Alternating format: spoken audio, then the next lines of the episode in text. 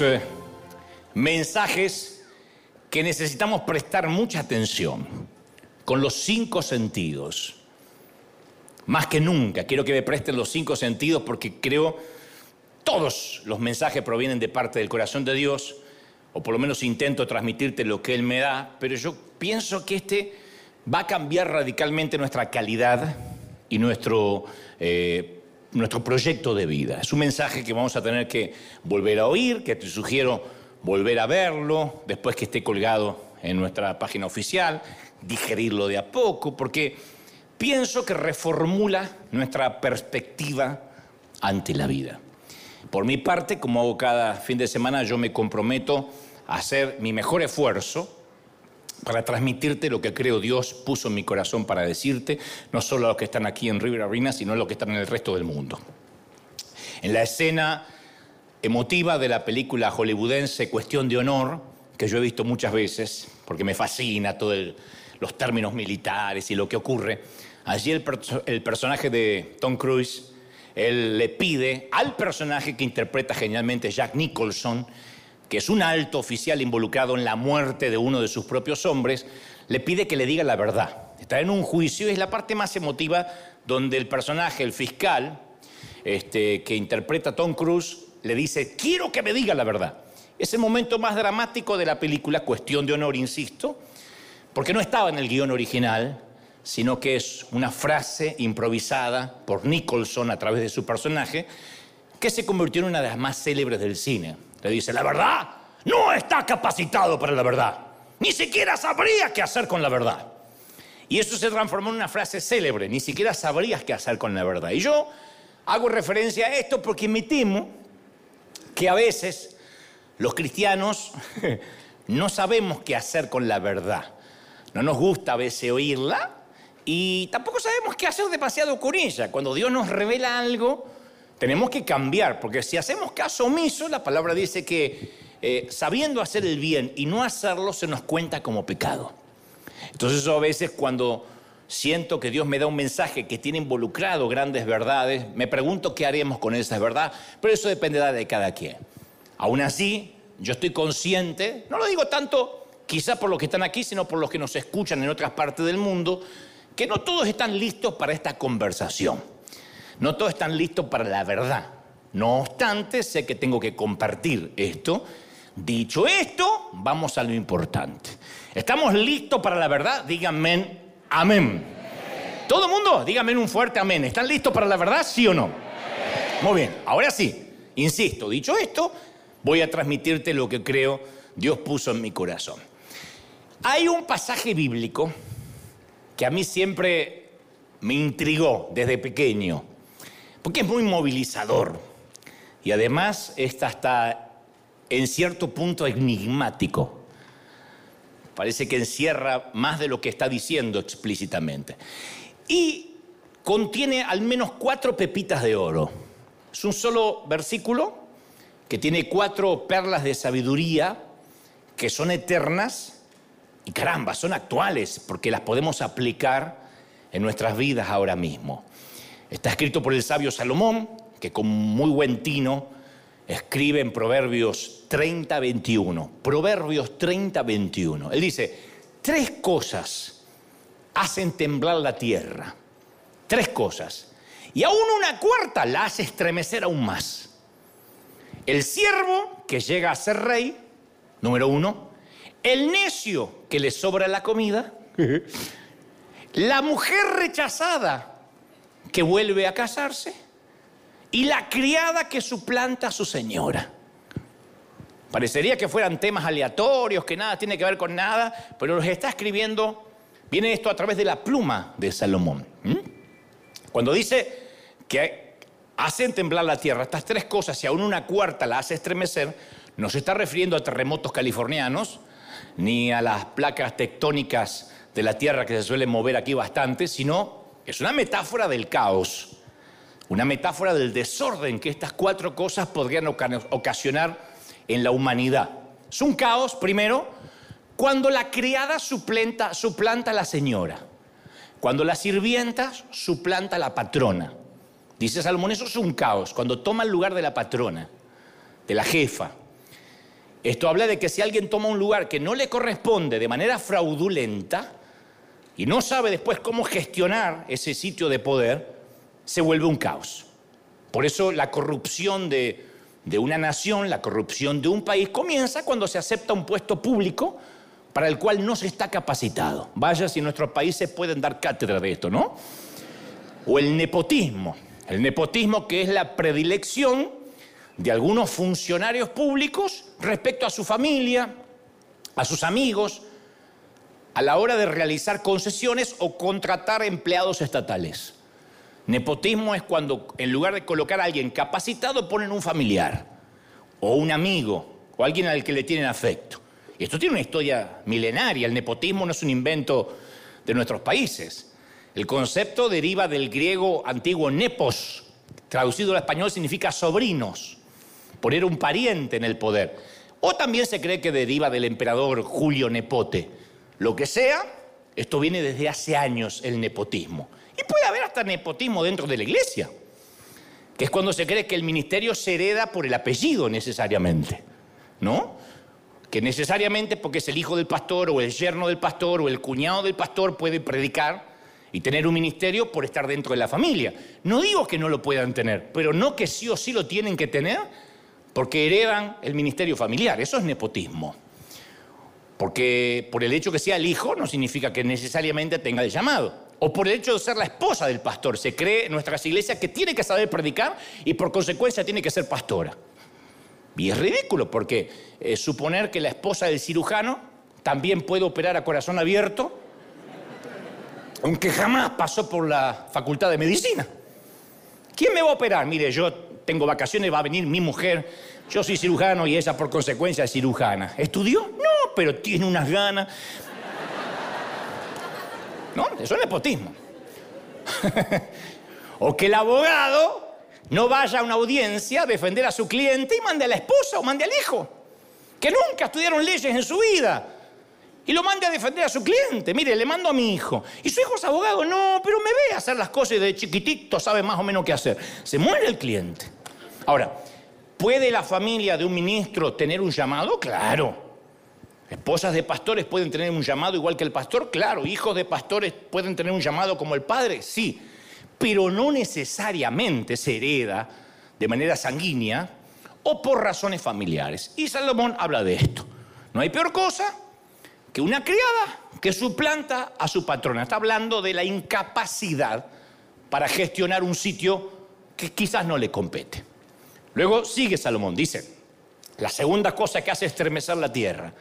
La mujer rechazada que llega a casarse o que vuelve a casarse. Según el sabio, no está diciendo que una mujer divorciada o separada no tenga derecho a, ser feliz o a intentarlo otra vez. Pero es un caos que esa mujer tenga lastimada su autoestima, no sane sus heridas y así con esos traumas inicie un segundo, un tercero o un cuarto matrimonio. Porque si no sana las heridas primero, ese rechazo lo va a arrastrar a su nueva pareja y los va a llevar a los dos a la catástrofe.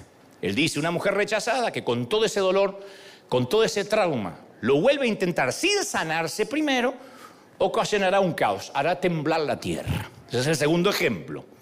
Luego menciona el necio que le sobra comida, tercera cosa.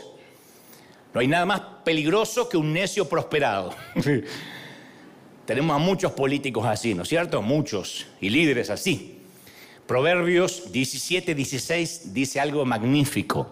Dice, ¿de qué le sirve el dinero en la mano del necio para comprar sabiduría cuando no tiene entendimiento?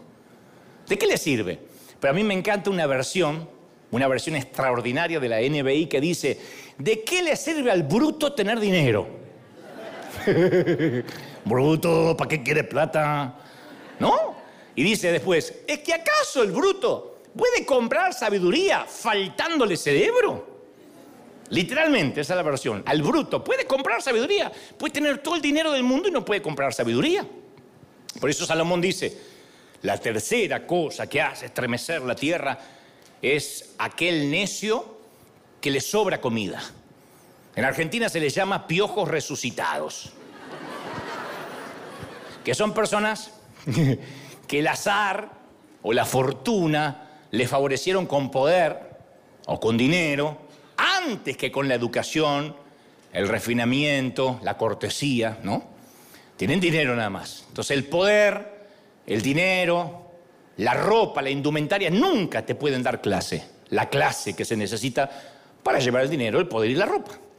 Hay una universidad muy famosa en España que fue creada en, mil, en el 1218, en la cual asistieron personajes muy célebres de Europa, de las artes, de las ciencias políticas, como eh, Fray Luis de León, Hernán Cortés, Tomás de Torquemada, Calderón de la Barca, Miguel de Unamuno, que era el rector de esta universidad, la, Universidad de Salamanca. Conocen la frase, ¿no? Y Unamuno acuñó la frase que dice, lo que natura no da, Salamanca no presta. O sea, aquello que la genética le niega a alguien, ni siquiera puede ser reemplazado con poder, con dinero o con educación. Lo que Natura no da, Salamanca no presta. Está en la puerta de la universidad. Para que sepan que la universidad, la universidad no va a hacer milagros. La universidad no transforma brutos. La universidad lo que hace es dar conocimiento a alguien que ya tiene el deseo de mejorar. Salomón ya hablaba de esto hace muchos años. Y finalmente lo que nos compete. Pero no quería dejar estos tres ejemplos sin explicarlos. Lo cuarto dice, y el siervo que llega a ser rey, eso hace estremecer la tierra, el siervo, el esclavo que llega a ser rey.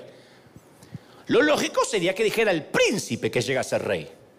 Pero él dice, no, el esclavo que llega a ser rey es el problema.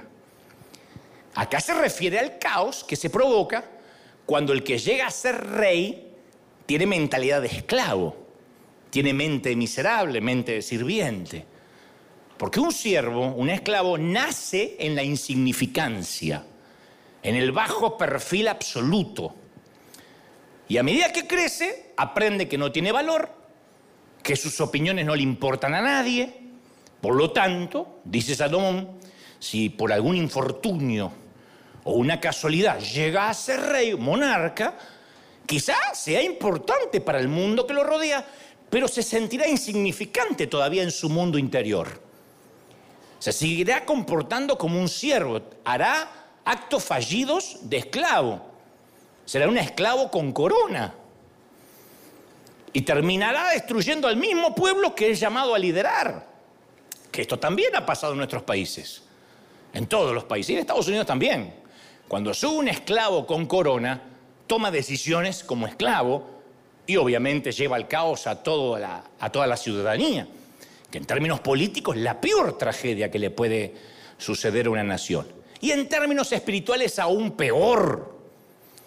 Esto sigue pasando a través del tiempo, pero yo creo que existen varias generaciones que fuimos, fuimos, noten que uso el plural, para que no se sientan mal, fuimos entrenados como esclavos con mentalidad de pobreza.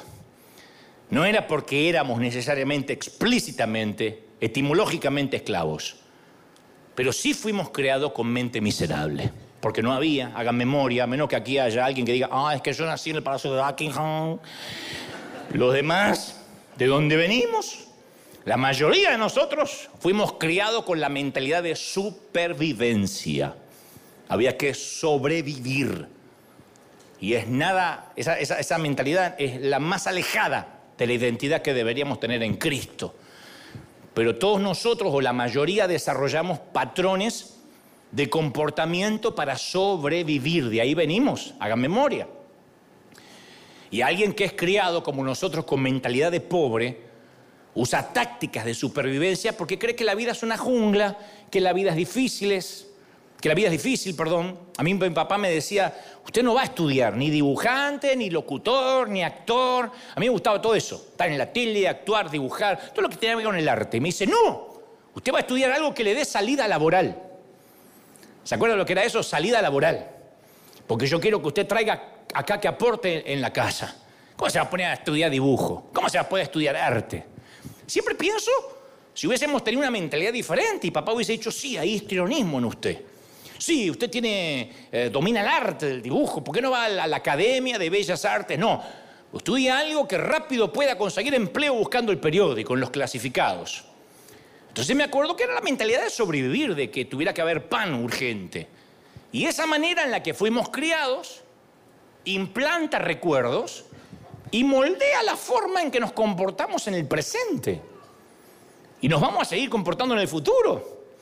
Los investigadores, los neurólogos, descubrieron que la memoria nos ayuda a dibujar un mapa mental de la personalidad de alguien. Nuestra personalidad está basada a través de nuestra memoria, de los recuerdos. Entonces las cosas que recordamos son las que nos transforman en las personas que nos estamos convirtiendo. Y ya sé que aceptamos a Cristo, que todas las cosas son hechas nuevas, pero eso no anula nuestra personalidad. Ya sea que hayamos experimentado pobreza en las finanzas, en el afecto, en los afectos, en el amor o en el reconocimiento por lo que hacíamos, fuimos entrenados con la creencia de que nunca va a haber suficiente. Suficiente finanzas, suficiente amor. En algún momento estábamos con ese sentimiento de que el pozo se iba a secar. Alguien dígame amén para que sepan que estoy ante, yo sepa que estoy ante la gente correcta. Parece que estoy predicando a todos huesos colorados, todos gringos que dicen, oh, yo, eso no pasaba en Massachusetts. Eh, eh, eh, ¿Me siguen, sí o no? La mentalidad de que el pozo se iba a secar. Yo fui criado donde mi mamá me decía, aproveche a comer, porque ya van a venir las vacas flacas. Porque algún día no va a haber para comer. Eso que usted va a tirar en África, no sabe lo que darían por comerlo. Nos teníamos que comer todo, todo, revolver el plato ah, y limpiarlo así porque en África no había. Teníamos miedo de que algún día nos íbamos a morir de hambre. Entonces yo recuerdo esconder comida en la mochila, por si algún día no había, mi papá perdía el empleo, yo ya tenía un pancito en la mochila comida entre los juguetes, tenía una casita arriba de un limonero, un árbol, y ahí también tenía comida escondida.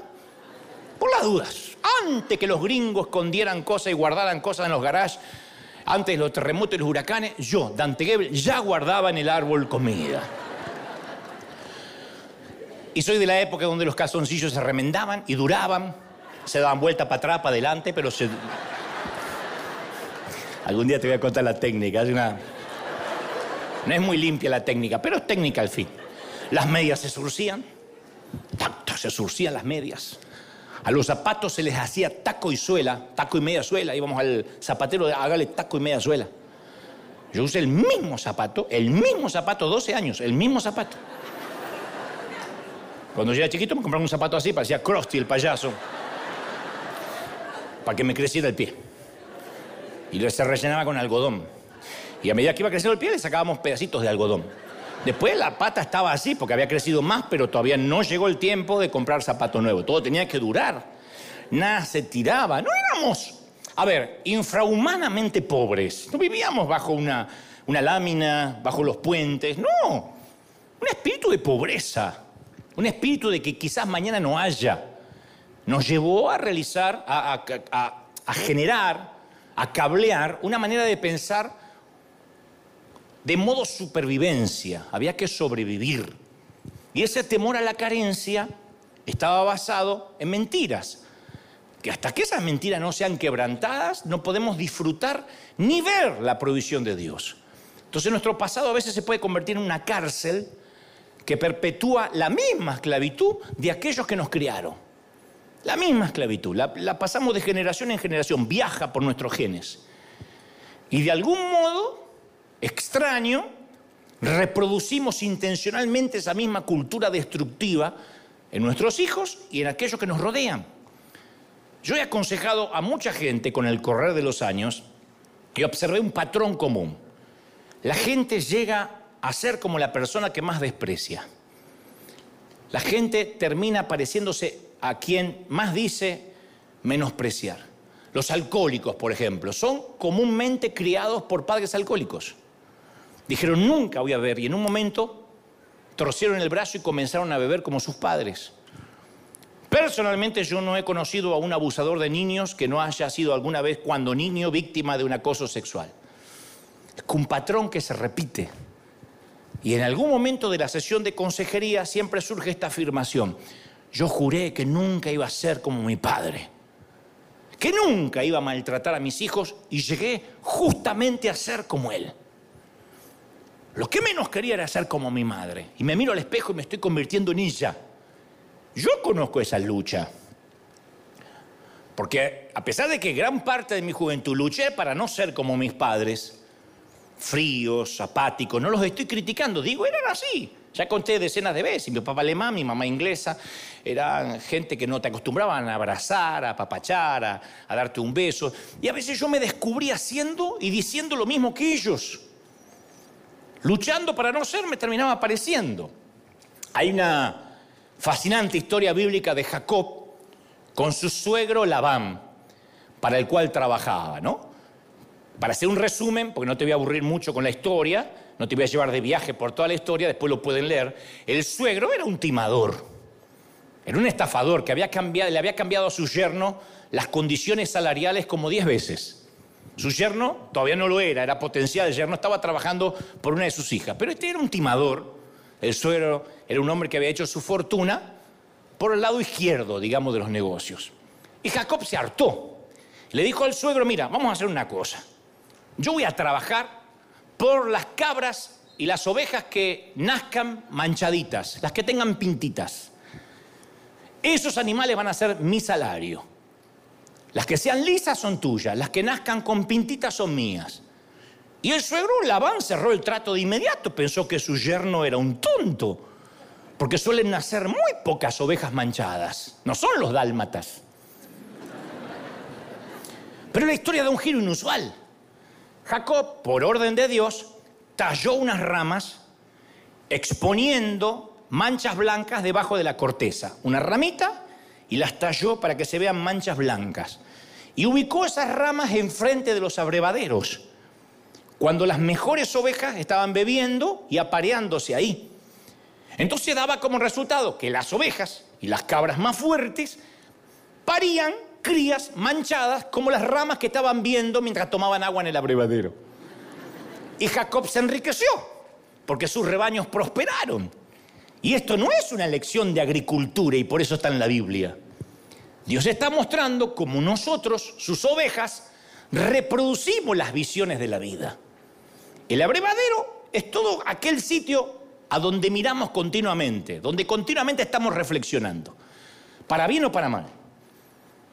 No importa lo que hagamos, vamos a reproducir, vamos a parir aquello que continuamente miramos y recordamos. Por eso yo cada domingo digo que lo sagrado no se vuelva común, somos un hospital del alma, el rey está en casa porque la gente viene a beber aquí y está reproduciendo esa visión en sus hogares, en sus casas, en sus sitios. Bueno, en lo personal pasa que en el afán de estar recordando lo mal que la pasamos en la infancia y lo que pasó, y no quiero ser como mi mamá, y no quiero ser como mi papá. Para no ser como mi papá, tengo que estar reflexionando en mi papá. Para no ser como mi mamá, tengo que estar pensando y mirando a mi mamá, aunque ya no esté viva. Y reproducimos lo mismo en nuestros hijos, porque nuestro abrevadero es lo que miramos, nuestro abrevadero es lo que reflexionamos, y reproducimos exactamente lo mismo. Proverbios 23, 7 dice, porque cuál es su pensamiento en su corazón, tal es él.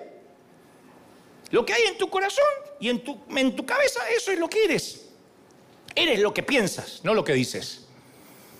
Entonces todo lo que alguna vez fue construido, fabricado, desarrollado, comenzó en la mente de alguien, alguien lo vio. Y si continuamente veo lo que no quiero ser, termino reproduciendo exactamente eso. No quiero ser como mi mamá, no quiero ser como mi mamá. Y reproduzco exactamente el carácter, el temperamento de mi mamá. Esto explica por qué tanta gente crece maltratando a sus hijos del mismo modo que los abusaron a ellos. Decíamos, a mí de chiquitito no me dieron cariño y ahora le das cariño a tus hijos y no, me cuesta mucho expresar. Y está reproduciendo el patrón. Alguien lo tiene que cortar. Nos prometimos nunca llegar a ser como nuestros padres, pero llegamos a ser exactamente como ellos en un punto. Entonces, la manera en que fuimos criados, entrenados, no solo nos afecta a nosotros, afecta a nuestros hijos. La mente miserable es pasada a nuestros hijos, a los que nos rodean. Al revés, si te criaron para ser una persona de negocios, hay gente que de chiquitito ve como el padre o la madre hace negocios y los negocios están en ellos. Hay gente que le gusta hacer negocios en todo. Bueno, no solo te vas a beneficiar de adultos, sino que tus empleados van a ser beneficiarios de ese entrenamiento. Y también los clientes que compren tu producto o usen tus servicios. Si eres un un doctor, un abogado o un profesor, no fuiste a la escuela de medicina, de derecho o a la escuela de posgrado solo por ti. Fuiste por cada paciente que tratas, por cada cliente que representas y por cada estudiante que enseñas. Uno afecta con la mente que fue entrenado a todo el entorno. ¿Hasta ahí me siguen, sí o no? Bueno, pero en algún momento de la vida, lo que nos pasó en el pasado lo reproducimos en el futuro. Cuando nuestros recuerdos son más grandes que los sueños y las visiones, es que ya comenzamos a morir. Por eso los abuelos tienen tanto recuerdo. Una vez te voy a contar, políticos eran los de antes. Bueno, es cuando los recuerdos son más grandes que los sueños porque ya se están muriendo. cuando todavía los sueños son más grandes por delante que los recuerdos que dejaste atrás, es que estás vivo. Pero si los recuerdos que dejaste atrás son tan grandes, son tan monstruosos, no te van a dejar tener visiones por delante. Por eso es tan serio el hecho de cortar con la mentalidad de pobreza, de miseria. Yo he conocido mucha gente en este eh, peregrinar cristiano que cuando ve que otra persona es bendecida siente que algo le quitan a él de su propia provisión. No sé por qué, es una sensación extraña. Ve que el otro es bendecido y siente que se lo están quitando a él. La frase, ¿y por qué a él? ¿Y yo qué gano con esto? O sea, hay gente que conjetura que la bendición de la otra persona les cuesta a ellos y se llenan de resentimiento. Esa es la historia del hijo pródigo de Lucas 15, que está este argumento. Que el hijo que malgastó la herencia, que era un canalla, un vividor, el papá le hace una fiesta cuando vuelve. Y su hermano mayor se niega a celebrar. Tu abuela voy a celebrar que este canalla se fue. Así que alguien tiene que escuchar esto. A veces los que tienen mente de hijo mayor nunca tienen la capacidad, no solo a veces, sino que creo que nunca, tienen la capacidad de celebrar las bendiciones ajenas. ¿Y por qué este? ¿Y por qué aquel? Con todo lo que yo hice. Le dijo al papá, le diste el ternero más gordo. Y a mí nunca me diste ni siquiera un cabrito. Y el papá le dice, cabezón, a él le dio el ternero más gordo, es verdad. Pero tú eres el dueño del campo. Pudiste haber hecho un asado argentino cuando quisieras. ¿Por qué razón el hermano vivió esperando que su padre le diera un cabrito cuando era dueño de todo el campo? Porque no supo reconocer que era hijo, siempre se sintió esclavo, siempre. Si uno no reconoce su identidad, vamos a vivir con mente de pobre el resto de la vida, independientemente de la cuenta que del dinero que tengamos en el banco.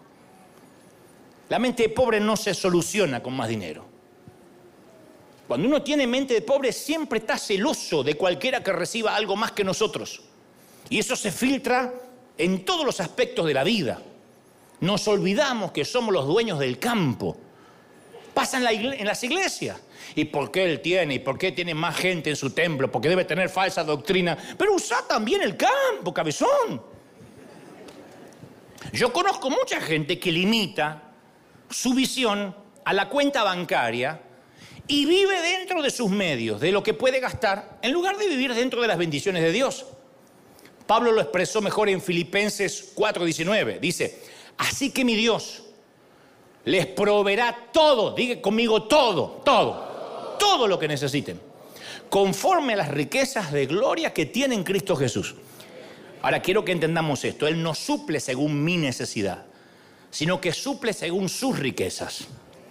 No suple según tu necesidad, suple según sus riquezas. Cuando yo era chico, era muy común encontrarnos en la iglesia gente que decía, yo vivo por fe.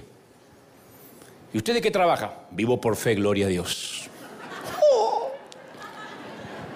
Pero no solo predicadores, familias enteras que vivían por fe. Y nosotros los miramos diciendo, qué espiritual y contaban testimonio, hermano, aleluya. No tenía un centavo, como siempre. Y no teníamos que comer, tres días sin comer, mis hijos ya le doy la panza de hambre y suena la puerta y no podrán creer, hermanos, apareció un pollo ahí, un pollo, o pollo, o pollo argentino, ahí en la puerta alguien lo había dejado, bendito sea el Cordero, ¿cuánto creen que Dios es así de poderoso? ¿En serio te mató tres días de hambre y te dejó un pollo? Y eso eran los testimonios, ¿no? Para Club 700. ¿Se acuerdan de Club 700? Oh, dime Charlie, ¿cómo fue? Oh, lo siento, tenía tres días de hambre y luego, tú sabes, había un pollo en la puerta.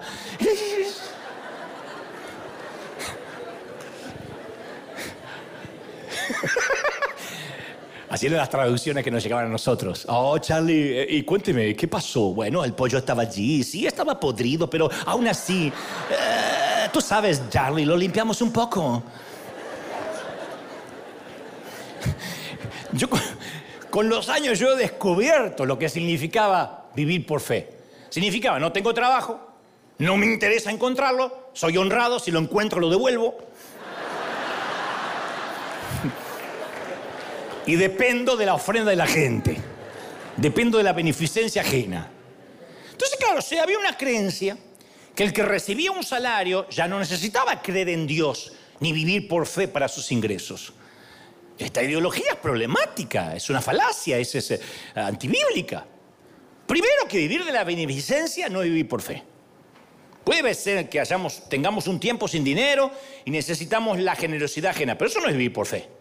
Segundo, se solía pensar que si tenías un empleo, ya no vivías por fe. O sea, reducíamos nuestra provisión a la capacidad para trabajar en vez de la capacidad de Dios para proveer. En mi caso, si yo viviera del salario de la iglesia, dirían, vive del dinero de la iglesia, vive de las ofrendas, cómo le gustan los diezmitos a este argentino, ¿no? Pero como vivo de mi trabajo profesional, se pone en duda mi espiritualidad. Y dicen, eh, no se puede servir a dos señores, ¿eh? O Dios o CNN. Entonces, o sea, si Dios te llama a predicar, esta teología dice tienes que enterrar todos tus talentos y vivir por fe, que te mantenga la gente. Es una locura, de verdad. Eso es espiritualidad, eso es mente de pobre. ¿De verdad Dios me va a llamar y va a pasar lástima toda mi vida? Y esto puede encontrarse en cada nivel de la sociedad, en todas las profesiones, en todos los estratos sociales. La cuenta bancaria de una persona no es un indicio si experimenta o no la provisión de Dios. Porque alguien puede tener una fortuna y vivir inseguro de que el pozo se le va a secar, como vivían mis papás. Alguien puede tener un millón de dólares y no, eh, que, mire que con Biden y la inflación se va a acabar. Y vive con miedo, vive con mente miserable. No come banana para no tirar la cáscara. Entonces, cuando los que tienen mente de pobre adquieren dinero o acceden a bienes, tienden a que su identidad esté asignada a lo que tienen. Entonces algunas personas tienen casas, pero a veces parece que las casas tienen algunas personas. Hay gente que vive para la casa y hay gente que vive para el auto y ama el auto. Y los asaltan y dicen, o su esposa o el auto, mátela, mátela, pero me deja el auto. quienes tienen mente de esclavo pierden de vista sus prioridades cuando obtienen dinero. Inmediatamente. Las prioridades se le cambian. Se le desajustan los patitos, inmediatamente. En cambio, quienes fueron entrenados como príncipes, tengan o no tengan dinero, no dependen del dinero. Porque los príncipes poseen cosas, nunca permiten que las cosas los posean. El Salmo 112 expresa de mejor manera, dice, dichoso el que teme al Señor el que haya gran deleite en sus mandamientos. Sus hijos dominarán el país. La descendencia de los justos será bendecida. En su casa habrá abundantes riquezas y para siempre permanecerá su justicia. Para siempre. Esos son los que son criados como príncipes. Alguien tiene que decir amén. Por esta razón, es que Dios tiene que entrenarnos para cambiar nuestra mente insegura e miserable. Que me incluyo, ¿eh? Tuve un entrenamiento de muchos años, todavía no ha terminado Dios conmigo. Cuando David tomó clases de arpa siendo niño, nunca se imaginó que esas lecciones lo iban a posicionar como miembro de la corte del rey Saúl. Mientras practicaba arrojando piedras con la onda cuando cuidaba ovejas, nunca le pasó por la mente que ese conjunto de habilidades lo catapultaría a la fama nacional. Incluso cuando andaba David escondiéndose en las cuevas, Dios estaba entrenando su capacidad para escribir salmos que tocarían fibras sensibles miles de años más tarde. Entonces, el hecho de que algo no sea parte de tu vida, que no lo hayas planificado, no significa que no sea parte del plan de Dios. Todo tu pasado es una preparación para algo en el futuro. Todo. Por eso es importante cambiar la mente si es miserable, porque todo lo que pasó en el pasado es una preparación para el futuro. Todo. Dios no desperdicia nada. Dios no desperdicia un solo momento. ¿Lo crees? El Dios que hace que todas las cosas ayuden para bien, aprovechará cada experiencia, cada trauma, cada habilidad, cada error, cada pizca de conocimiento que hayas adquirido. Él aprovecha todo. Todo lo que yo soy es todo lo que me pasó de niño y para bien, para mal. No estoy muy normal, pero acá estoy. y este es el punto. Moisés nació en esclavitud. Pero siendo esclavo no podía liberar a los israelitas de la esclavitud. Él tuvo, por orden de Dios, que ser criado en la casa del faraón para aprender cómo piensa un príncipe y quitarse la mentalidad de esclavo. Un líder, un pastor, un rabino, un cura, un presidente que está en esclavitud internamente, nunca podrá liberar a los que están en esclavitud externamente. Nunca. Si yo no soy un tipo libre acá, auténtico, yo no los puedo conducir a la libertad. Soy un tipo esclavo. Por eso hay tanto legalismo en las iglesias, porque el que está generalmente, no todos, pero muchos de los que están detrás de este atril, viven esclavizados y transmiten esa esclavitud y esa culpa a la gente. Entonces, los primeros 40 años de Moisés, fueron tan importantes como los segundos 40 años que pasó en el desierto.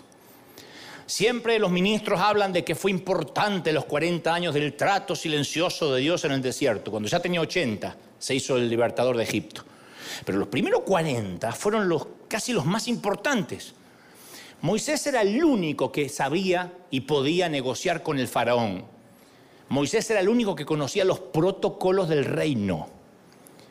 Cuando pensamos en Moisés, yo te digo, piensa en Moisés, ¿qué imagen se te viene a la mente? Un viejito de barba blanca, con un bastón arqueado, porque eso nos vendió Hollywood. Pero por 40 años era el príncipe de Egipto, era un galán, guerrero, atlético, seductor, educado, era William Levy con músculos, con clase. Hay teólogos que creen que era casi, casi, no se cree, pero casi, casi un argentino. Pechito de paloma, así como los argentinos caminaban así. Ese era Moisés. Príncipe, practicaba esgrima. Todas las mujeres de la corte estaban enamoradísimas de él, de Moisés. Decía, ¡ay, Moisés! ¡Ah! Cuando veían Moisés.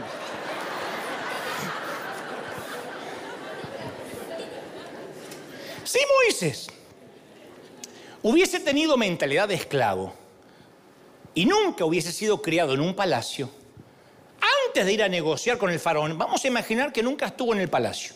¿Conocen la historia de Moisés? Que mandaron a matar todos los bebitos, la mamá lo pone en un canastito y lo encuentra la hija del faraón en el Nilo y lo hace criar a Moisés con su propia mamá. La propia mamá, su mamá genética, es la que lo crió pero en la casa, como sirvienta, en la casa del faraón, con todos los lujos, tomaba su, su biberón real, tenía su cuna real, sus juguetes reales y hacía su caca real. Todo era real.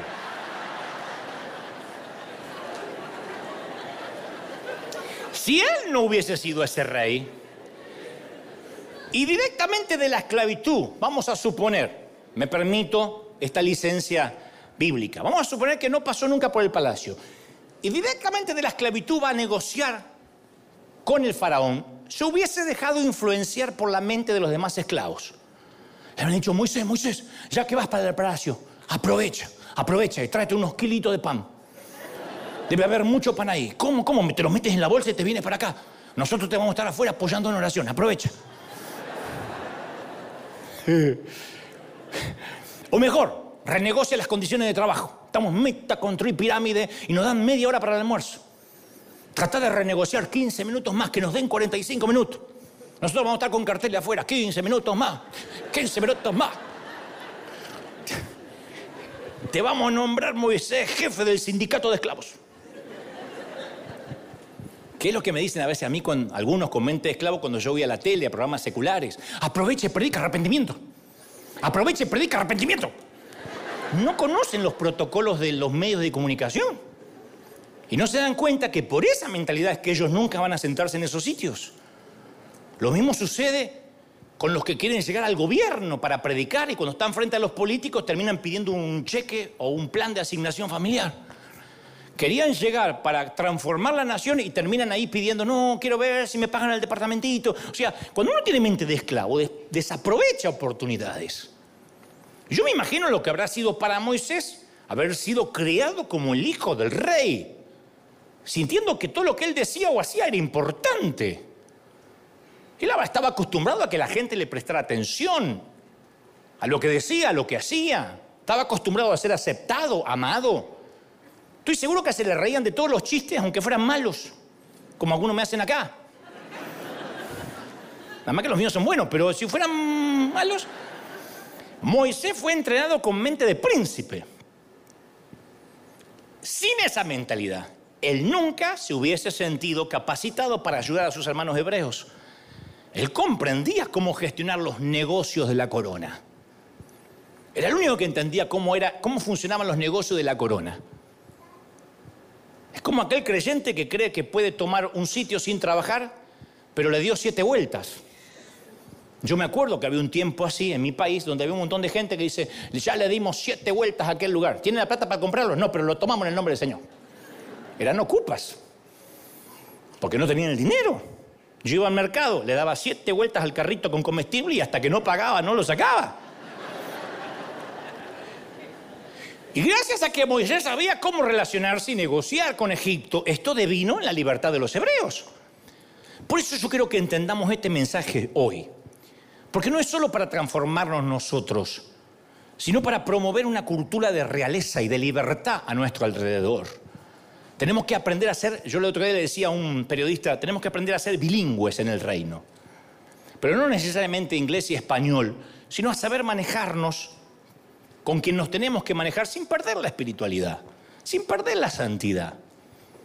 Todos estos años que te capacitaste te van a llevar ante personas que no todos pueden llegar. Tienes la capacidad. Dentro de la sabiduría del libro de Proverbios se encuentran las claves que Salomón compartió para convivir con la realeza. Proverbios 23 dice, cuando te sientes a comer con un estadista, con un gobernante, Fíjate bien en lo que tienes ante ti. Si eres dado a la glotonería, domina tu apetito, no codicies los manjares, va a quedar feo. Y observa que Salomón no dice, si te sientas a comer cosa que no te va a pasar en la vida. No, ¿cuándo te sientes? No dice si te sientas a comer con el presidente, ¿cuándo te sientes con el presidente? Si los reyes te invitan, cuando te sientes con los reyes, tienes que saber cuál es la etiqueta. Nunca hubo duda que Salomón sería influyente y que iba a interactuar con otros líderes. Él no se iba, él no se imaginaba una realidad donde no fuera valorado. Nunca tuvo el concepto que yo tenía de dar vuelta a los calzones para que duraran. Nunca luchó con sentimientos de rechazo. Como resultado de su educación, el libro de Proverbios está lleno de dichos que reflejan la sabiduría de Dios. Y la fama de su reino se debe a esos principios. Usted dice, bueno, Salomón hace mucho. Pablo, por ejemplo, el apóstol, era el único entrenado para ir a predicar a Atenas, Grecia. El Señor reclutó a doce. Después Judas se va, se decide ir por sí solo, quedan once, y el Señor no pudo mandar ninguno de los once a Grecia, a pesar de que habían estado con el Señor. Pablo se crió en Tarso, cuando era Saulo, que era una sede académica como Alejandría, como, como Atenas. Aprendió el griego, que era el idioma internacional, la lengua franca del mundo, el griego. Fue entrenado Pablo como un hombre libre. Pablo no pensaba ni como judío, ni como esclavo. Aprendió la Torá completa a los pies de Gamaliel. Tenía doble pasaporte. Judío en el nacimiento, ciudadano romano que se lo había ganado, se presume haciéndole tiendas a los soldados del imperio, fabricándole carpas. Dentro del imperio tenía todos los derechos de un romano el tipo. Así que Pablo andaba con el pechito de paloma. Y Grecia era el centro intelectual del mundo antiguo. Grecia era la ciudad de Aristóteles, de, de, Platón, de Sócrates, los grandes filósofos. No podía ir cualquier discípulo, tenía que ir Pablo. Entonces estaba el Areópago, que era el tribunal supremo en la antigua Grecia, donde los magistrados dependían directamente del rey. Y el Areópago, que yo sé que suena aeropuerto, pero no era un aeropuerto, estaba lleno de ídolos, cientos de ídolos. Escuchen esto que fascinante, cientos de ídolos. Y los filósofos se reunían en el medio ahí. Alrededor había un montón de estatuas, esculturas de ídolos. Pues yo tenía muchos dioses los griegos. No eran ignorantes, muy intelectuales, pero tenían muchos dioses. Y de alguna manera presentían que había un dios que no conocían. Tenían miedo de que dice, a ver si nos olvidamos de algún dios. Pablo entra al lugar, ve los distintos dioses de una nación totalmente politeísta, tenían dioses hasta por las dudas. Estaba Maradona. No, no, no, todavía no. Pero es la escultura de Zeus, soberano del Olimpo. Poseidón, dios de los océanos, papá de la sirenita. Para que lo ubiquen. Hades, el dios del inframundo. Estaba Hermes, el mensajero de los dioses. Gera, la reina de los dioses. Hefesto, al costadito, héroe de los dioses. Y de paso te tiro nombres por si estás embarazada y no sabes qué nombre ponerle a tu nena. Dioniso, dios del vino y del Malbec argentino. Atenea, diosa de la sabiduría. Apolo, dios del sol. Artemisa, la diosa de la casa. Ares, dios de la guerra. Afrodita, la diosa de la belleza y el amor. Y Dios pudo haber enviado a Pedro, a Santiago, y estoy seguro que habrían agarrado un martillo con las esculturas diciendo, idólatra, asesino, se van todos para el infierno, hubiesen destruido todo. Porque habían sido entrenados como pescadores. No sabían nada cómo tratar a los filósofos griegos. Y en cambio Pablo era un tipo que había sido entrenado intelectualmente, como Moisés, sabía cómo eran los negocios de la corona. Y les habla el tipo con una inteligencia y una astucia asombrosa. Está en Hechos 17, 22. Dice que Pablo se pone en pie con esa cara de yo no fui que ponemos nosotros cuando pasamos por migración y la frontera, ¿sí?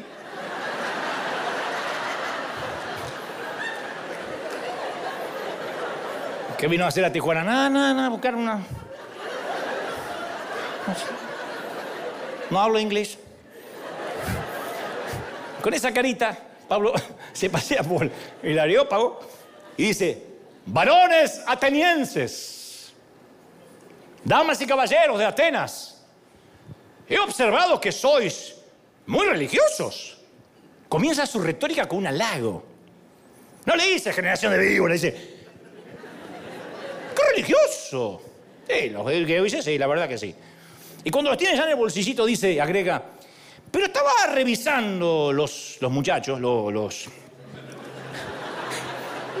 mirando vuestro santuario, y veo que también hay un altar ahí chiquitito con una inscripción que dice al Dios no conocido. O sea, si nos olvidamos de algún Dios, no queremos su ira. Así que pusieron al Dios que no se conoce. Todavía está ahí. Si hay un Dios por descubrir, también le hicimos un altar. Bueno, a ese que ustedes adoráis sin conocerle, les vengo a anunciar. y todos los tipos escuchan, atento, la retórica de, del apóstol Pablo.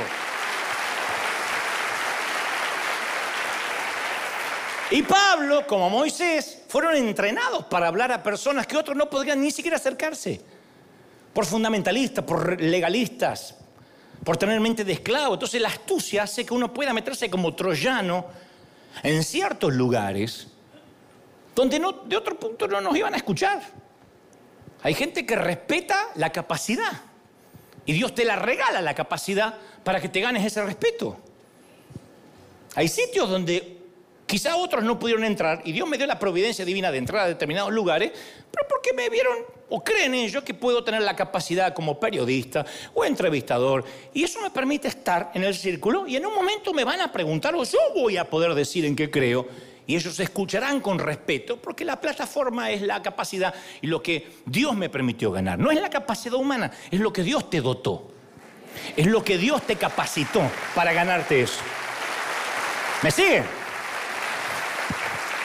Imagínate si hubieras sido educado en un palacio, que todo el que te rodeaba te decía que naciste para ser destinado a rey o a reina. De chiquitito te lo hubiesen dicho. ¿Quién serías hoy en la vida? Yo pienso, ¿quién sería si me hubiesen dicho, no, Dante, tranquilo, Dios te va a bendecir tanto? Mira, ¿sabes qué, Dantecito? Algún día hasta no sé si no vas a ser un líder que dé de comer a las naciones.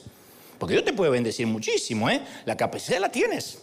Y yo creo que esto de comer salteado acá en casa se va a terminar. Vienen días de mucha prosperidad donde vas a compartir. ¿Quién hubiese sido? Si Dios me trajo hasta acá diciendo, no coman el durazno que mañana no hay, Mamá, se me rompió el calzoncillo. La parte con el agujero, ponerlo para atrás que nadie mira.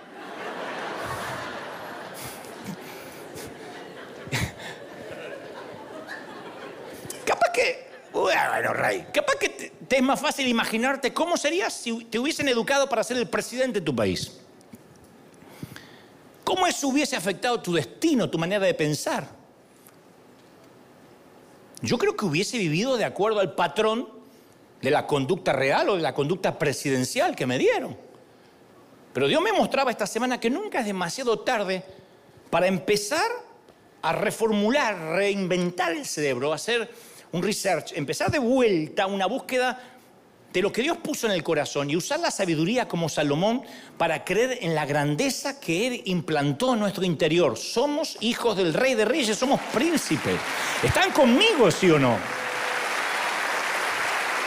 Entonces, cuando comenzamos a actuar como realeza, que no esto no es, no estoy diciendo la estupidez, hermano, Dios te va a dar un cero kilómetro, hermano, Dios te va a dar un carro al año, no esa estupidez imbécil, porque cuando le agregamos la prosperidad al Evangelio, cuando le agregamos algo al Evangelio, le estamos quitando todo. Yo no hablo de eso, no estoy hablando de dinero necesariamente, digo de cambiar la mente.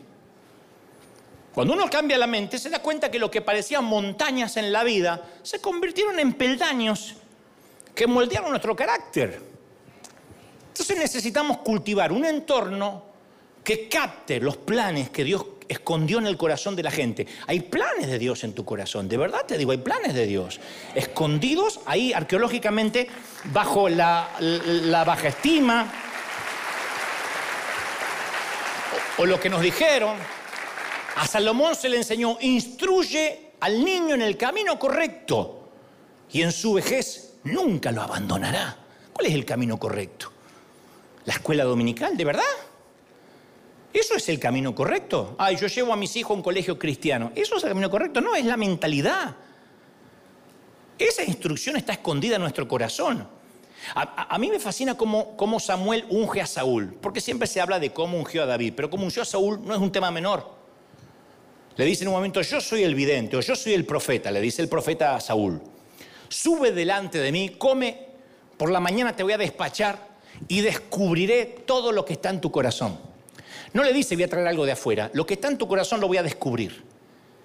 La respuesta de Saúl demuestra que él nunca fue criado como rey, que nunca le enseñaron que él valía, porque respondió, ¿yo? ¿Qué hay en mi corazón?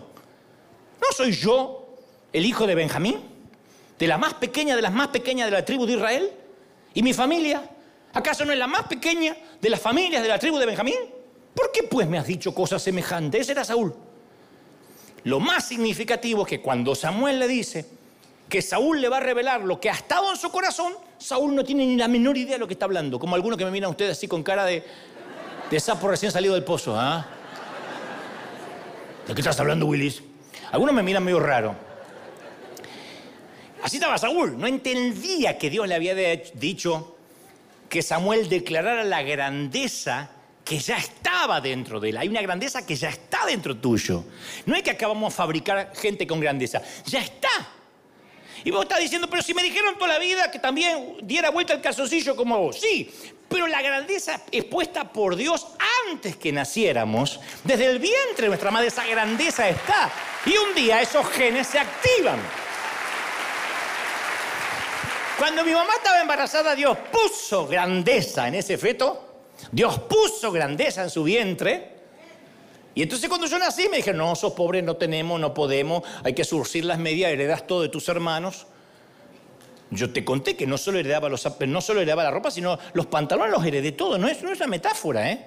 Mi primer pantalón me lo compré a los 16. Todo lo demás era de mis hermanos. Y me iban bajando, la botamanga se dice, la parte de abajo me la iban bajando los pliegas a medida que iba creciendo. Yo era como los árboles. Mi maestra me contaba las rayas y sabía la edad que tenía. Siete rayas, siete años tenía. Pero la grandeza estaba. Y dice que, le dice Samuel a Saúl, o esas escrituras que cuando Samuel unge a Saúl, el espíritu de Jehová vendrá sobre ti y serás mudado en otro hombre. O sea, el llamado de Saúl estaba oculto debajo de su autoestima. No es que se mudó a otro hombre diferente, sino fue transformado en el hombre que fue creado para ser desde que nació. El verdadero Saúl estaba perdido en la insignificancia. Y así como Saúl, todos tenemos dones, talentos, muchas capacidades. Aquí hay empresarios que todavía están trabajando de empleados. A mí me consta que acá hay gente que puede llegar a lo más alto de Hollywood, de, Silicon Valley, de Wall Street. Y no es un deseo así. ustedes saben que yo no soy de tirar palabritas para dejar contenta a la gente. Esa grandeza está. Está, está por los genes del espíritu. Sin embargo, algunos de nosotros no hemos creído en nuestro potencial hasta que alguien viene y dice, mira lo que hay dentro tuyo. ¿Cómo te ama el Señor? Mira cómo te ama el Señor si te tiene en sus manos esculpido. Mira lo que hay. Y ahí se nos cesa. ¿Cómo te ama el Señor? Entonces desde River yo quiero desarrollar o queremos desarrollar una cultura profética que haga que los destinos de la gente sean revelados. Por año le dije a los muchachos de Argentina, métanse en los medios. Métanse en la política, no hagan un canal cristiano, una radio cristiana, con música cristiana, no pasamos música mundana, mi pastor controla lo que ponemos. Salgan de la pecera, pierdan el miedo al mundano. Por eso me dicen, ahí van muchos mundanos, sí, todavía lo de Saturno no vienen, lo de Júpiter tampoco. Las personas cambian a la persona que siempre diseñó Dios para que fueran, cuando los concibió. Y tenemos que ser los Samueles que profeticen sobre los Saúles de nuestra generación. Porque a veces todo lo que necesitamos es una palabra profética que cambie nuestra vida, que nos dé gracia para desarrollar lo que Dios eh, planificó para nosotros. Y para desarrollar una cultura real en la iglesia depende que esa cultura primero sea infundida en nuestras familias. De verdad te digo, Dios desea que nuestros hogares sean eh, cultivos, sea un invernadero profético donde entrenamos y entrenemos a nuestros hijos, los equipemos para que alcancen sus destinos proféticos. Nuestros hogares necesitan ser lugares que nos recuerden nuestro destino profético. No les tenemos que decir, y conseguite algo, fíjate, y ponete un carrito vendiendo tacos, porque por eso te va a dar de comer. No, no, no, no. y no estoy despreciando y menospreciando al trabajador que hace lo que puede para salir adelante. Digo, no le pasemos eso a los hijos. Mi papá me decía, venga a la carpintería, porque usted la cabeza no le da para otra cosa. Pero como, no podía terminar la secundaria, porque no entendía la matemática, no entendía la física, ni la electrotecnia, ni la tecnología, me mandaron a estudiar algo que no tenía nada que ver conmigo. Yo quería las artes, me mandaron a ser un técnico electrónico. Y como en el segundo año no daba pie con bola, no sabía qué hacer, mi papá dijo, venga a la carpintería. Me corté los dedos de la mano. Porque tampoco la carpintería es lo mío, pero dijo, bueno, pero usted no va a ser un parásito, venga a la carpintería porque usted la cabeza no le da. Y yo estaba convencido que de todos los hijos era el que menos me daba la cabeza. Yo veía a mis hermanos todos como tipos inteligentes. Yo era el burro porque me hicieron con los materiales de descarte, mamá ya no estaba tan joven. Con los que sobró hicieron un hijo. No había materia prima para... ¿eh? Salió esto, ahí tómelo. Entonces me costó mucho cambiar la mente. De donde yo vengo, eh, no hay cuentas bancarias, chequera, presupuesto, es sobrevivir. Entonces nuestra identidad no llega de parte del Señor, pero nos tiene que ser comunicada por nuestros padres. Si tenemos un linaje familiar saludable, lo más probable es que nuestros hijos crezcan sabiendo quiénes son. Somos llamados a desarrollar una cultura en nuestros hogares, una cultura de reino en nuestros negocios y finalmente en las naciones, ¿por qué no? Una cultura que extraiga lo mejor de la gente. En River nunca tratamos a la gente por lo que son, sino por lo que Dios creó para que fueran, por lo que van a hacer en sus manos. Yo oro siempre para que Dios nos conceda el discernimiento para ver más allá del exterior de la gente y profetizar el tesoro que hay adentro. Eres rey, eres príncipe. Alguien tiene que creerlo, dígame amén. Aleluya. Y muchos esclavos no van a entender lo que algunos que nos cambió la mente tenemos que hacer en mesas de reyes. No, no me importa explicar. Yo estoy harto de salir de un programa de televisión y no predicaste la palabra, no te vi la Biblia. El, el esclavo lo que quiere es una reforma laboral y 15 minutos más para el almuerzo. Punto. No lo entiende. No entiende que hacia dónde vamos no hay caminos. No entiende.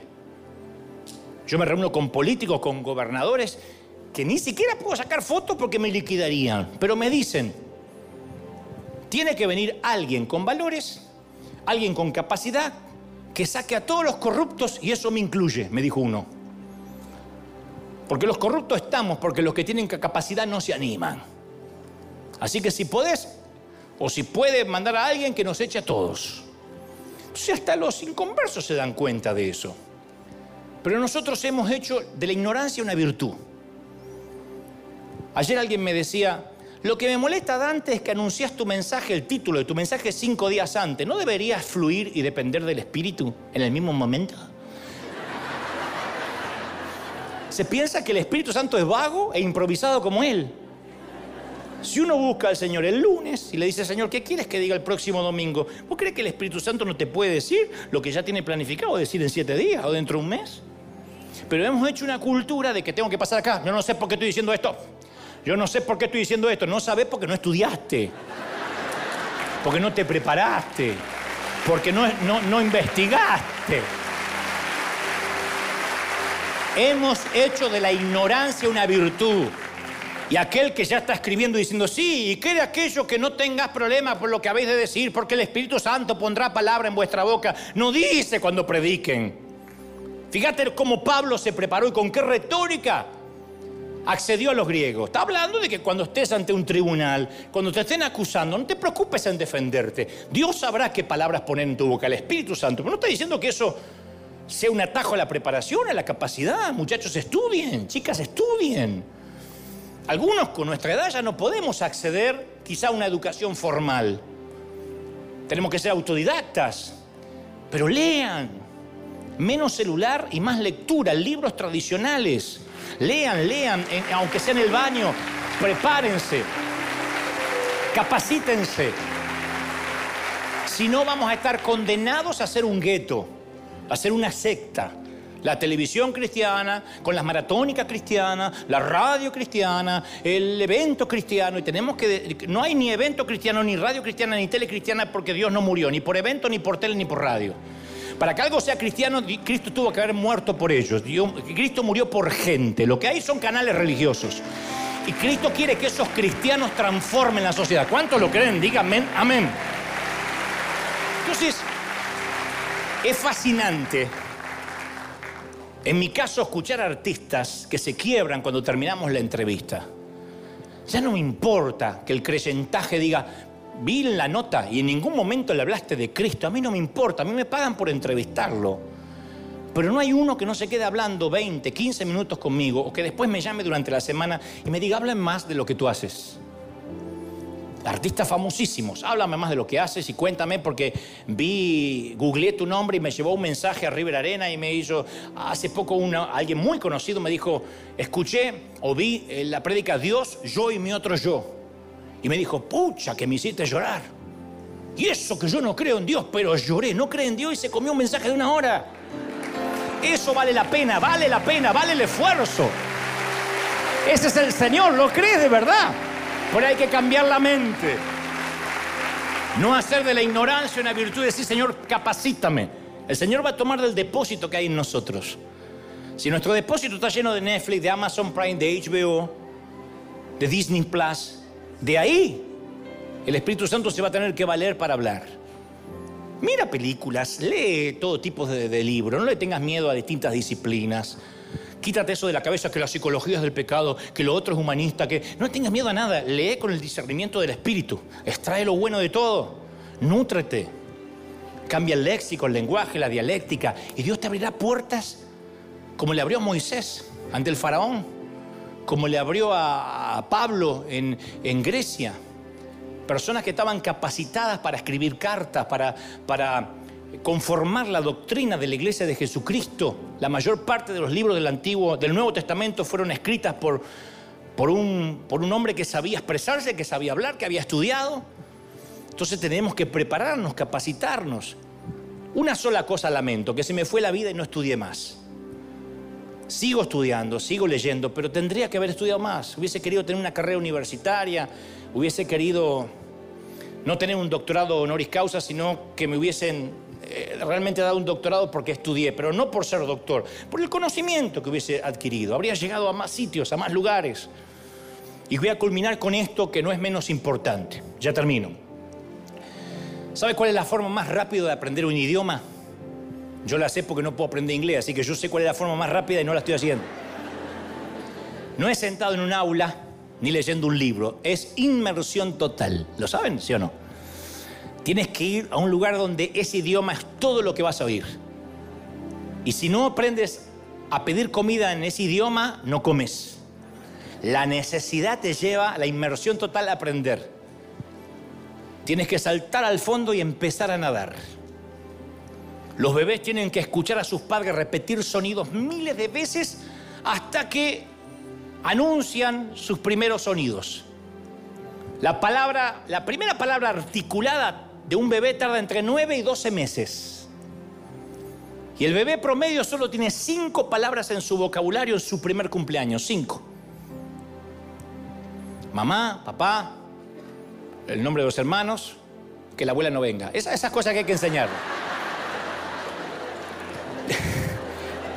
Pero ahí comienza la explosión del lenguaje. A la edad de 6 años el niño ya acumuló 14.000 palabras. Entonces, aprender un nuevo idioma puede ser frustrante al principio. Y requiere, verse, sentirse como un tonto, hablar a lo indio.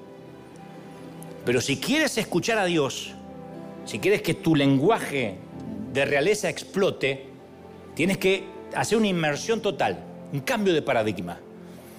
El Señor quiere enseñarnos el lenguaje del reino. Tenemos que cambiar hasta los dichos. Yo sé que hay dichos inocentes. ¿Cómo anda? Mal, pero acostumbrado.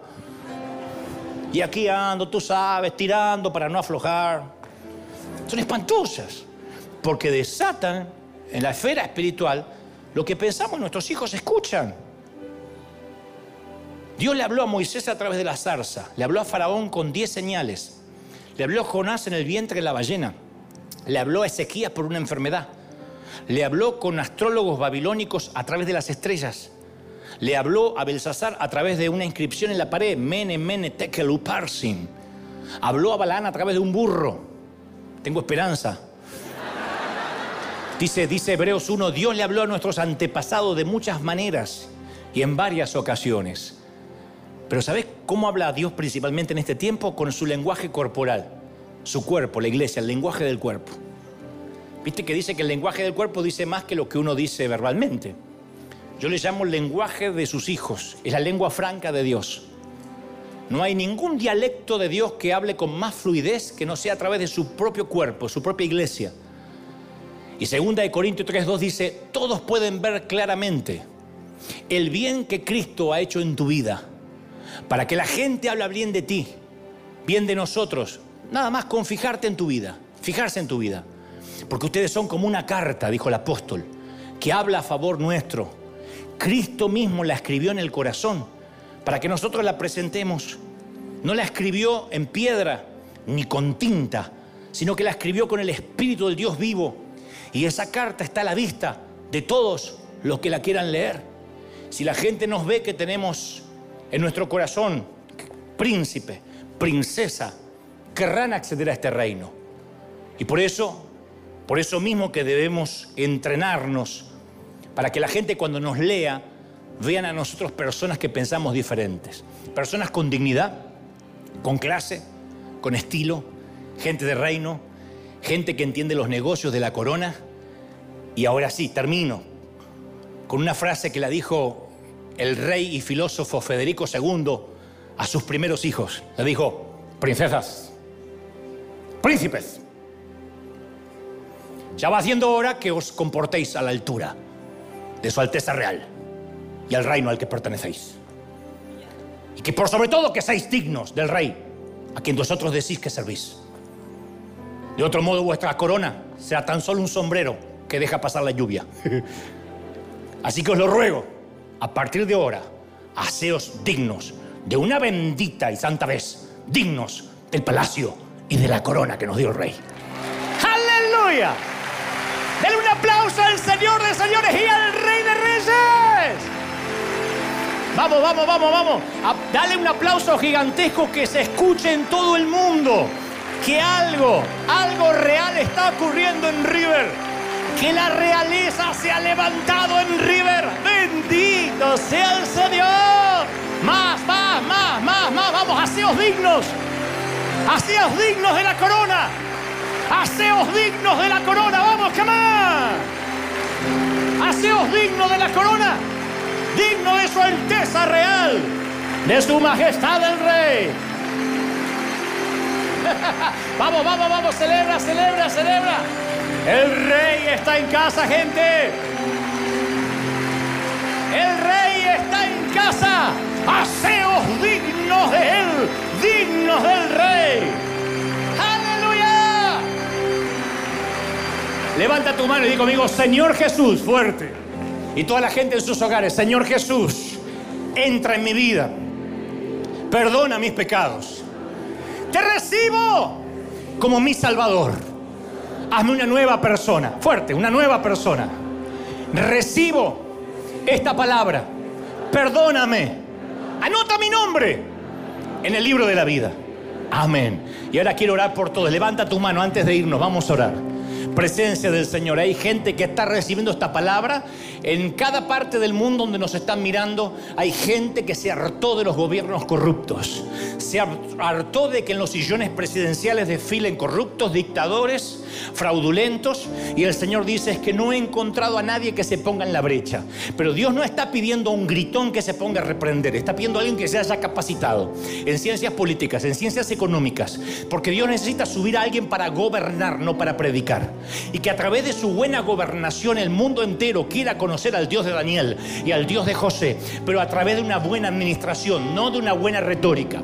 Y estoy hablando también a los que se están quejando de la televisión, de los medios de comunicación, de los contenidos de Netflix, los que se quejan de los contenidos de Hollywood. Dios dice, he buscado a alguien que se ponga en la brecha y solo encontró gente que quiere hacer películas cristianas para agradarle a las cuatro viejas que están dentro de la iglesia. Y Dios dice, por cuánto no se prepararon, Satanás tendrá su lugar en el entretenimiento. Pero Dios va a levantar gente con ideas, con proyectos, gente con creatividad, gente que entienda los negocios del entretenimiento. Y a través del entretenimiento, Dios cambiará desde Hollywood lo que la gente consume, desde el streaming, desde las plataformas virtuales, lo que la gente recibe en sus hogares. Yo estoy orando ahora por gente que tiene que entender que hay un cambio de paradigma, un cambio de mente. Y si ese cambio de mente no viene, la iglesia seguirá pescando peces en la pecera.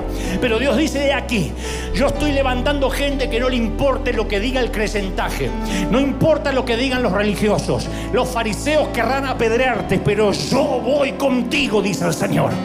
Yo te he puesto para hacer luz. Yo te he puesto para hacer sal donde hay sin sabor. Yo te he puesto no para debajo de la mesa, sino para alumbrar los que están en oscuridad. Reciban, reciban. Levanta el Señor periodistas. Levante el Señor críticos de televisión que sepan hacer una televisión diferente. Levante médicos.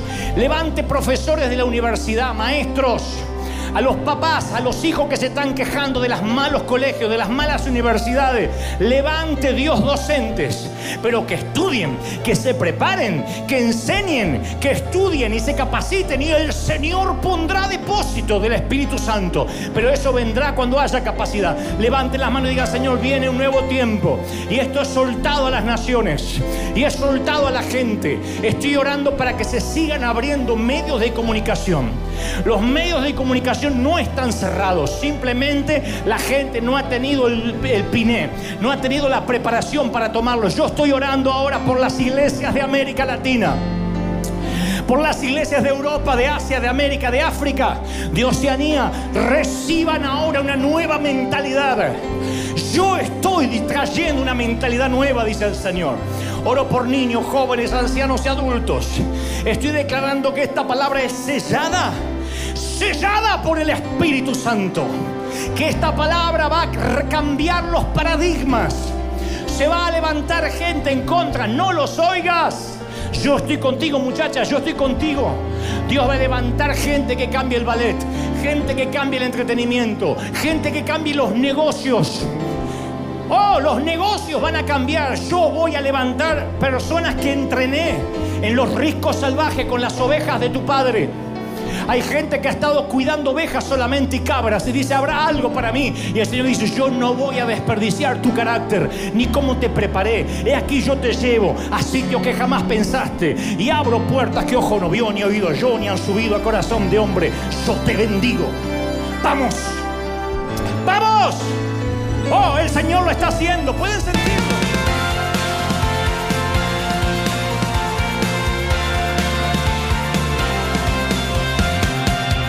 Apareciste una noche de soledad, abandonado y perdido te reconocí. Tu voz diciéndome no temas, yo estoy aquí. El Padre me envió por ti y me curaste las heridas, me sanaste mi Jesús. Todas mis cargas las dejaste allí en la cruz. Algo tan grande no lo puedo comprender. Oigo tu dulce voz diciéndome una y otra vez. Oh, oh, oh, eres bienvenido, eres amado una y otra vez.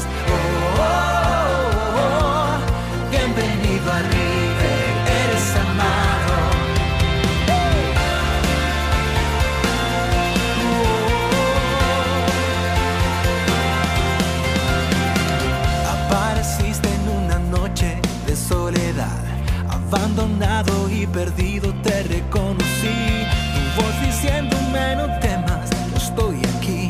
El Padre me envió por ti y me curaste las heridas, me sanaste mi Jesús. Todas mis cargas las dejaste allí en la cruz. Algo tan grande no lo puedo comprender. Oigo tu dulce voz diciéndome